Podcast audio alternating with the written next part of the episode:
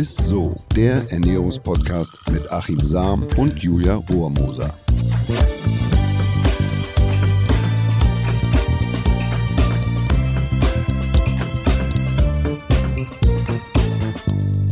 Hallo, ihr Lieben und herzlich willkommen. Ihr hört Isso, den Ernährungspodcast mit dem Ernährungswissenschaftler Achim Sam. Und mit der Julia Rohrmoser.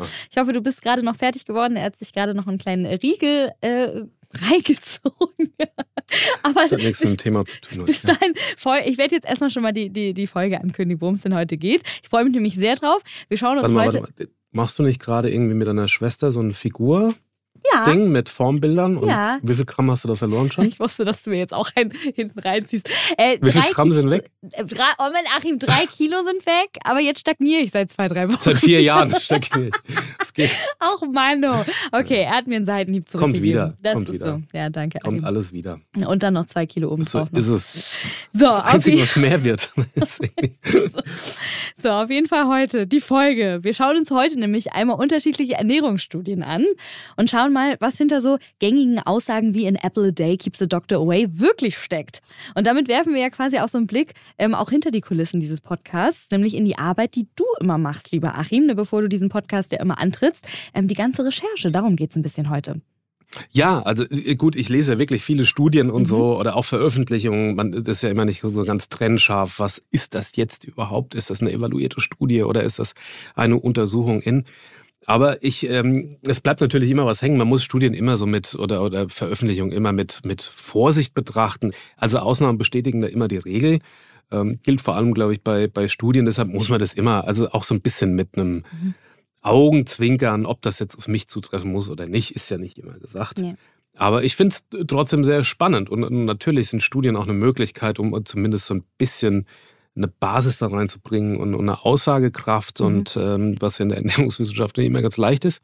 Aber ich habe einfach mal so, so ein paar, äh, ich habe jetzt mal drei einfach so, so rausgegriffen, wo ich hängen geblieben bin und die ich ganz spannend fand. Mhm. Und beispielsweise ist die erste, schützt ein Apple a Day wirklich vom Doc? Oh, ich bin so Mhm. gespannt. Mhm, Und das habe ich, das, da habe ich mir so ein bisschen was zusammengelesen. Das ist Mhm. total spannend, denn es heißt ja auch wirklich immer der Satz, an Apple a day keeps the doctor away. Ursprünglich hat den Satz übrigens eine walisische Zeitung geprägt, geschrieben 19, Mhm. nee, falsch, 1866 war das schon.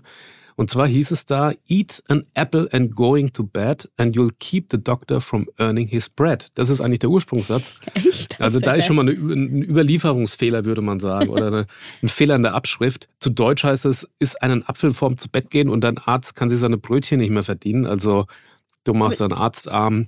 Naja, lange Rede. Auf jeden Fall ist das die Basis.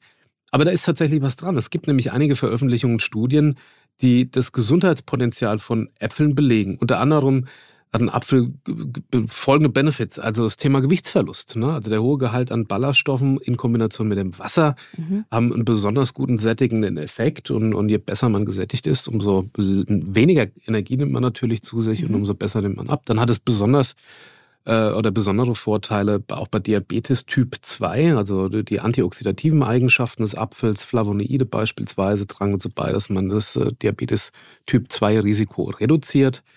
Dann hat ein Apfel oder Äpfel einen Vorteil auf den Cholesterin und kardiovaskuläre äh, Gesundheit, also kardiovaskuläre Gesundheit, die Arteriengesundheit, äh, Herzgesundheit. Der Verzehr von rohen Äpfeln kann dazu beitragen, dass der Gehalt an Lipoprotein, also niedriger äh, Dichte LDL-Cholesterin oder das schlechte Cholesterin senkt, wodurch das Risiko von äh, kardiovaskulären ähm, Erkrankungen reduziert wird. Mhm. Und außerdem enthält noch Ballaststoffe, Vitamin C, Kalium und so weiter und so fort. So, dann hat ein Apfel auch kann positive Eigenschaften auf unser Gehirn haben. Also, dass es die Gedächtnisleistung verbessert und Mhm. Demenz zumindest positiv äh, äh, beeinflusst. Dann Asthma, Lungengesundheit. Äh, die Antioxidantien in, Äpfeln können helfen, die Lunge zu schützen, Entzündung zu reduzieren und insgesamt die Bronchial- und Lungengesundheit zu verbessern. Dann haben Äpfel auf eine, eine Positivwirkung auf die Knochen und allgemein auf die Gesundheit, weil es eben diese anti-entzündlichen, die entzündungshemmenden antioxidativen Eigenschaften hat, der Apfel und die sekundären Pflanzenstoffe. Und das verbessert auch die Knochendichte und die Knochenstärke. Aber am allermeisten hat mich beeindruckt tatsächlich, das ist zwar nur eine kleine Fallkontrollstudie, die im Krankenhaus durchgeführt wurde von Forschern der medizinischen oder des medizinischen College ähm, und da mache ich wahrscheinlich echt einen Bock rein, wo mich alle Polen für steinigen würden. Jagiellonen-Universität in Polen durchgeführt. Ähm, das tut mir wahnsinnig leid an der Stelle. Mein Polnisch ist nur sehr begrenzt. Und zwar ergab die Studie, dass das Risiko für Darmkrebs mit der täglichen Aufnahme von Äpfeln signifikant reduziert Ach, wird. das ist ja kaum. Und sie hoben hervor, dass im Vergleich zu denen, die keine Äpfel konsumierten, ein um 63 Prozent geringeres Risiko für Darmkrebs bei denjenigen bestand, die täglich ein oder mehrere Apfelportionen zu sich nahmen. Mhm.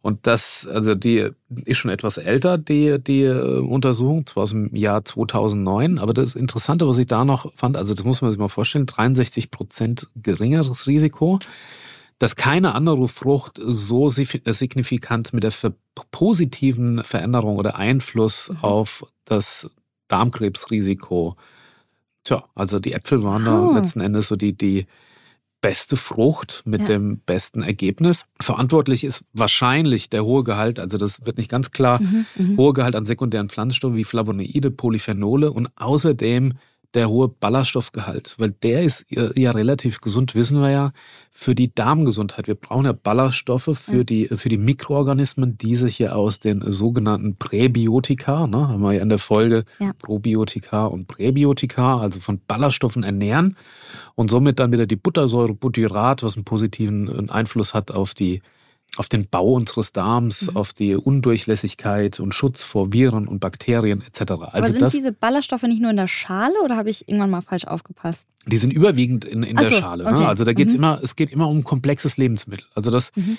das zeigte auch die, die Untersuchung hier, dass ja. das äh, quasi der Schalenanteil muss, muss dran sein. Okay. Wir wissen ja, dass ich, wenn ich die Schale wegnehme, dann habe ich um, um etwa, also 33 Prozent weniger von den gesunden Inhaltsstoffen als wow. wenn ich die Schale tatsächlich dran lasse. Ich sage immer dazu, sollte natürlich, weil ein großer Einfluss auf die Entstehung von Zivilisationskrankheiten sind Umweltgifte und mhm. die sind natürlich dann in der Schale, wenn man äh, jetzt nicht einen Bio-Apfel kauft oder wenn man mhm. den auch gut mhm. abwäscht und so weiter. Also das da ist wieder natürlich dieser, das müsste eigentlich in so eine Studie mit rein. Also, ne, ja, welche Fall. Äpfel haben den größten Effekt? Wir wissen ja, dass je dunkler ein Apfel ist, je röter ein Apfel ist, umso mehr Polyphenole stecken da drin, also die mhm. gesunden Inhaltsstoffe.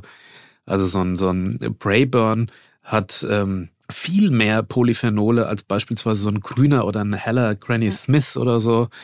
Also man kann sich im Prinzip merken, je röter ein Apfel, desto mehr antioxidative Pigmente hat er quasi, mhm. ne, weil er sich ja vor dem Sonnenlicht schützen will.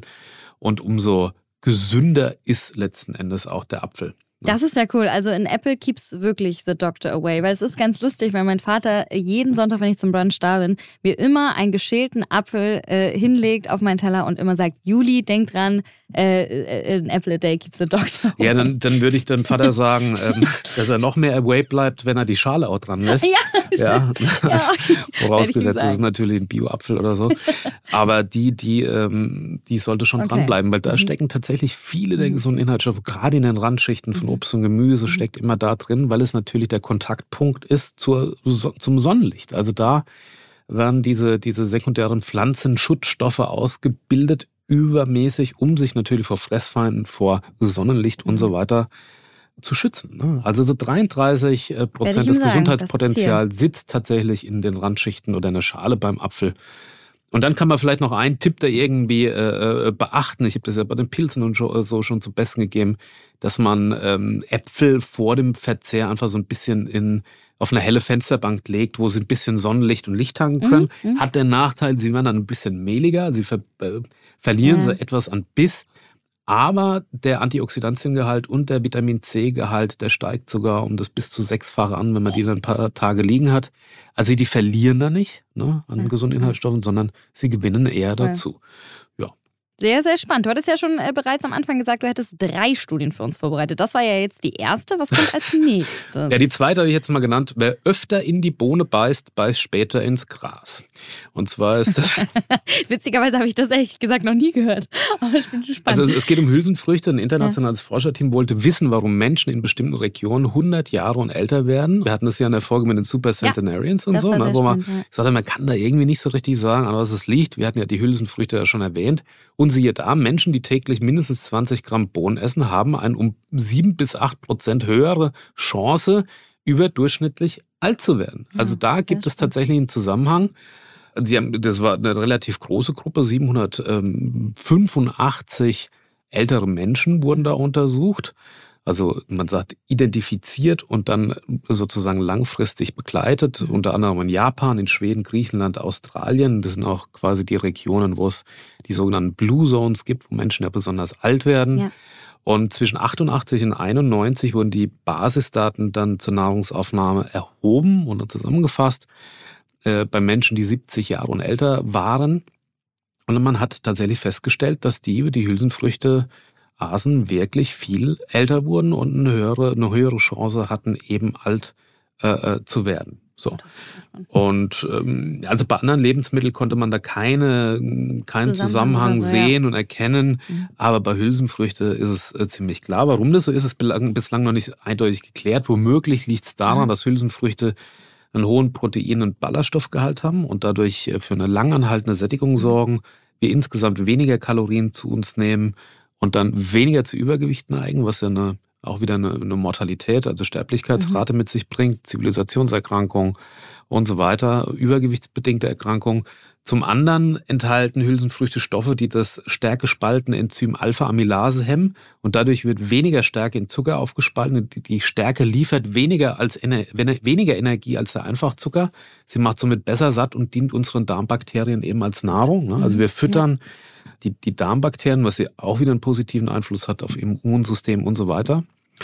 Und in einer klinischen Studie der University Toronto verglich man bei übergewichtigen Patienten die Effekte von einer Kalorieneinschränkung von 500 Kilokalorien pro Tag, also die Restriktion, die Einschränkung, und einer normalen Ernährung ohne Kalorieneinschränkung, dafür aber mit 120 Gramm Hülsenfrüchte pro Tag. Das heißt also eine Gruppe ohne Kalorieneinschränkung, aber dafür 120 ja. Gramm Hülsenfrüchte, eine Gruppe mit Kalorieneinschränkung um 500 Kilokalorien pro Tag. Nach acht Wochen hatten die beiden Probandengruppe einen reduzierten Bauchumfang, niedrigeren Blutdruck und geringeres Risiko Was? an Diabetes zu erkranken. Aber Achtung, bei der Hülsenfrüchte-Gruppe waren ja. die Effekte sogar etwas größer okay, als Wahnsinn. bei der Gruppe, die 500 Kilokalorien äh, weniger gegessen haben. Okay, das ist ja krass. Und wenn man jetzt überlegt, welche Bohne ist die beste, also ne, da, was den Gehalt an Protein, Ballaststoffen ja. angeht, sind sie alle ähnlich und, und äh, aber was der Gehalt an sekundären oder herzgesunden sekundären Pflanzenstoffen angeht, gibt es große Unterschiede. Und hier gilt auch wieder, je dunkler und intensiver die Farbe, desto höher ist der Gehalt an gesunden sekundären Pflanzenstoffen. Also weiße Bohne enthält beispielsweise pro 200 Gramm etwa 30 Milligramm Polyphenole. Kidneybohnen hingegen liegen bei etwa 125 oh. Milligramm bei 200 Gramm und Kichererbsen bei 80 Milligramm. Sehr spannend. Okay, also ist da auch wieder was dran.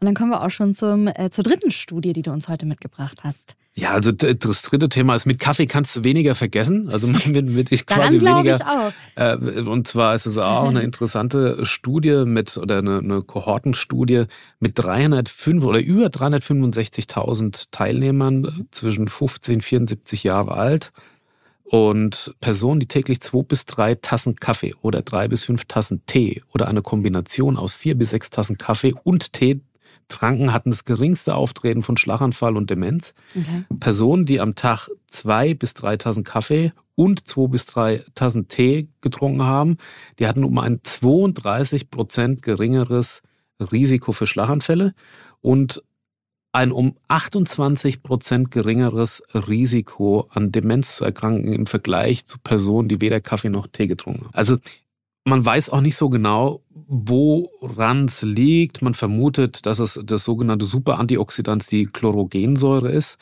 Soll vor Zellschäden schützen, mhm. verlangsamt Alterungsprozesse. Aber auch da gibt es Unterschiede. Also nicht jede Kaffeesorte hat den gleichen Gehalt von diesem Superoxidans. Ähm, äh, Ein Robusta beispielsweise hat doppelt so viel von dieser Chlorogensäure wie der Arabica. Mhm. Und außerdem ist die Röstung des Kaffees entscheidend. Also das heißt, je Worauf dunkler, so. umso weniger Chlorogensäure. Na, also es ist anders wie bei den Äpfeln. Ah. Je dunkler, umso mehr. Und hier ist es so, desto weniger von dieser Chlorogensäure. Und die beste Methode, um die gesunden mhm. Inhaltsstoffe zu erhalten, ist äh, laut äh, dem Food Chemistry der gute alte Filterkaffee. Also jetzt nicht irgendwie äh, quasi so eine. Karamell Macchiato. Ich bin ja froh, dass ich mir neulich erst so ein riesen Unikum da an, an Espressomaschine, so, so ein Siebträger da, ist tatsächlich der Filterkaffee. Da läuft äh, scheinbar mit, der, mit einer guten Temperatur läuft es da durch und nimmt äh, viele mit und es gehen wenige mhm. oder beziehungsweise die wenigsten dabei verloren. Die ehrliche Plörre, die meistens auch noch im Büro getrunken wird. Der, der schöne Filterkaffee, den ich mir da morgens immer reinziehe. Schön. So ist es tatsächlich. Das ist wirklich wahr. Das ja. ist sehr schön, Mensch. Das ist, war so richtig Angeberwissen, fand ich jetzt, diese Folge. Ja. Das ist so ein bisschen so, das sind so Facts, die kann man mal so bei so einem Familienbrunch das war mal nur raushauen. tatsächlich wiedergegeben, irgendwie, was man so, war jetzt gar nicht so, so angeberisch. Aber, aber auf jeden Fall ist an allem was dran. So, man, man, hört, man hört ja immer so diese, diese Sprüche und jetzt kann man auf jeden Fall sagen, Leute, Apple ist a Day ist was dran, genau. viele Vorteile, aber ganz massiv ist sozusagen das äh, geringere Darmkrebsrisiko, mhm. das finde ich ganz beachtlich tatsächlich. Krass, ja. Dann ähm, ist es natürlich, wer öfter in die Bohne beißt, beißt später ins Gras. also mit 20 Gramm Bohnen pro Tag hat man eine um 7 bis 8 Prozent höhere Chance, überdurchschnittlich alt zu werden. Mhm. Auch nicht schlecht. Und Kaffee, also jetzt hier ganz simpel, zwei bis drei Tassen Kaffee, zwei bis drei Tassen Tee, ein um 32 Prozent geringeres Risiko Schlaganfall und ein um 28 Prozent geringeres Risiko für Demenz im Vergleich mhm. zu Personen, die weder Kaffee noch Kaffee getrunken haben. Achim, du hast tatsächlich gerade perfekt innerhalb von 30 Sekunden die Folge zusammengefasst. Hast du mir meinen Job schon äh, erleichtert? Ja, ich habe gemerkt, wie unsicher du bist. Nein, richtig gut. Aber du kommst trotzdem noch nicht äh, an der Hörerfrage der Woche vorbei. Die haben wir ja jetzt noch. Die Frage der Woche. Und die kommt diese Woche von Denise. Also, sie schreibt, sollten Menschen mit Verdauungsproblemen lieber drei oder lieber fünf Mahlzeiten am Tag zu sich nehmen? Also das mit dem Mahlzeitenrhythmus ist natürlich eine Sache, was will man erreichen? Jemand, der jetzt keine Verdauungsprobleme hat und abnehmen möchte, dem würde mhm. ich eher empfehlen, lange Mahlzeitenpausen, dass man eher dass man alles auf den Teller packt und große Mahlzeiten isst, wenig Insulinstimulation dann quasi dauerhaft hat, mhm. wenig Impulse mhm. und Peaks. Wenn jetzt jemand tatsächlich Verdauungsprobleme hat oder tatsächlich ähm, ja, einen klinischen Befund hat, dass er hm, Schwierigkeiten hat, äh, Nahrung zu sich zu nehmen, dann empfiehlt es sich auf jeden Fall, mehrere kleine Mahlzeiten zu essen. Okay. Und da ist es jetzt nicht unbedingt wichtig, dass da können Ballaststoffe tatsächlich auch äh, hinderlich sein oder Probleme bereiten. Wichtig ist, dass man dem Darm und dem ganzen Verdauungstrakt den Impuls gibt. Das kann man auch mit Getränken übrigens machen. Also wenn ich jetzt mir anderthalb äh, Liter Wasser da irgendwie reinstelle auf einmal mhm. und meine, so, ich muss jetzt mal was trinken, dann habe ich einen sozusagen Verdauungsimpuls und bei der mhm. Nahrung ist es ähnlich. Also ich signalisiere mit den kleinen Mahlzeiten, es können ein paar Bisse nur sein, ah. jedes Mal dem Darm macht Peristaltik. Und die Peristaltik im Darm ist jetzt nicht, dass die quasi nur nach vorne geht, sondern muss man sich vorstellen, das ist wie so ein, ja, wie, als ob, wie so eine Pythonschlange, so würgeartig, geht aber immer mhm. auch ein Stück weiter zurück. Das heißt, wenn ich quasi nur einen großen Impuls habe, dann kann es mhm. sein, dass mir der Nahrungsbreite ziemlich lange sprichwörtlich in den Därmen rumliegt mhm. und ich viele Impulse danach brauche, dass das auch alles wieder quasi eine gewisse nach vorne kommt. Und wenn ich jetzt immer wieder kleine Häppchen zu mir nehme, dann gebe ich den Rezeptoren immer wieder das Signal, so hier, da kommt was, schmeiß die Verdauung mhm. an.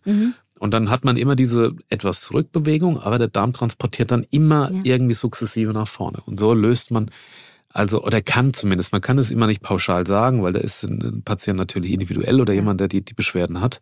Aber da kann es tatsächlich Sinn machen, A, kleine Schlucke häufig zu trinken. Wer da wirklich Probleme hat, lohnt es sich vielleicht auch mal einen Timer einzustellen, dass man das nicht ja, vergisst. Nicht? Und dann immer, naja, es gibt ja wirklich äh, Menschen, die haben da echte Probleme mit, weil wenn der Nahrungsbrei da lange liegt und auch quasi an, an den Zotten, also wir haben ja quasi so überall so Ausstülpungen, und wenn da Nahrungsreste liegen bleiben, dann kann das entzündliche Reaktion hervorrufen. Mhm. Man spricht dann von der sogenannten Diverkulose, also und das kann eine Vorstufe wiederum von Darmkrebs sein. Deshalb macht es schon Sinn, dass der Darm bewegt wird und, und, und, und die Peristaltik hat. Ich glaube, das hast du jetzt sehr ausführlich für Denise beantwortet, würde ich, ich sagen. würde ich schon sagen. Also, äh, wir hoffen, äh, Achim hat das jetzt sehr gut für dich erklärt. Und wenn ihr auch noch eine Frage habt, dann stellt sie uns auch immer gerne an isto.edeka.de oder auch gerne bei Instagram äh, oder auch bei äh, Facebook. Ihr findet uns eigentlich überall. Und dann sage ich erstmal, Achim, ähm, vielen, vielen Dank für die ganzen Infos Gerne heute. Ne? Ich bin schon am, am Snacken. Kleine Mahlzeiten. Jetzt kleine Mahlzeiten, Achim. Okay, jetzt sind so die Trauben dran. Alles klar. Wir hören uns auf jeden Fall nächste Woche wieder und wenn euch die Podcast-Folge gefallen hat, dann bewertet sie doch liebend gerne bei Spotify oder bei Apple Podcasts. Und bis dann. Danke. Tschüss. Ciao. Dieser Podcast wird euch präsentiert von Edeka. Wir lieben Lebensmittel.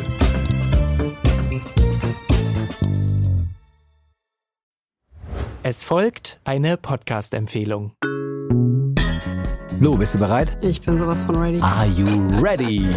Herzlich willkommen bei Cheers, dem Weinpodcast mit Lou. Das bin ich, studierte Weinexpertin, Weinwirtschaftlerin und Weinbloggerin. Und ich bin Jonas. Ich bin hier, um Lou eine Menge Fragen zu stellen, denn wir sprechen in diesem Podcast über Wein, über Spannendes und eigentlich alles, was man wissen muss. Egal, ob man Weinanfänger ist oder fortgeschritten, dieser Podcast ist für alle bestens geeignet, die Bock auf Wein haben. Ja, welcher Wein passt zu welchem Essen? Warum ist Säure im Wein eigentlich so wichtig? Und wie kommen die Aromen in euren Wein rein? Und warum spuckt Lou nach dem Probieren immer wieder alles aus? In kurzen und knackigen Episoden gibt es genau auf diese Fragen die passende Antwort. Und ab und an gibt's auch noch Gäste. Und wenn ihr Fragen habt, dann schreibt sie uns an cheers.edeka.de. Jeden Montag gibt's eine neue Folge, überall da, wo es Podcasts gibt. Und ich würde sagen, Cheers. Cheers.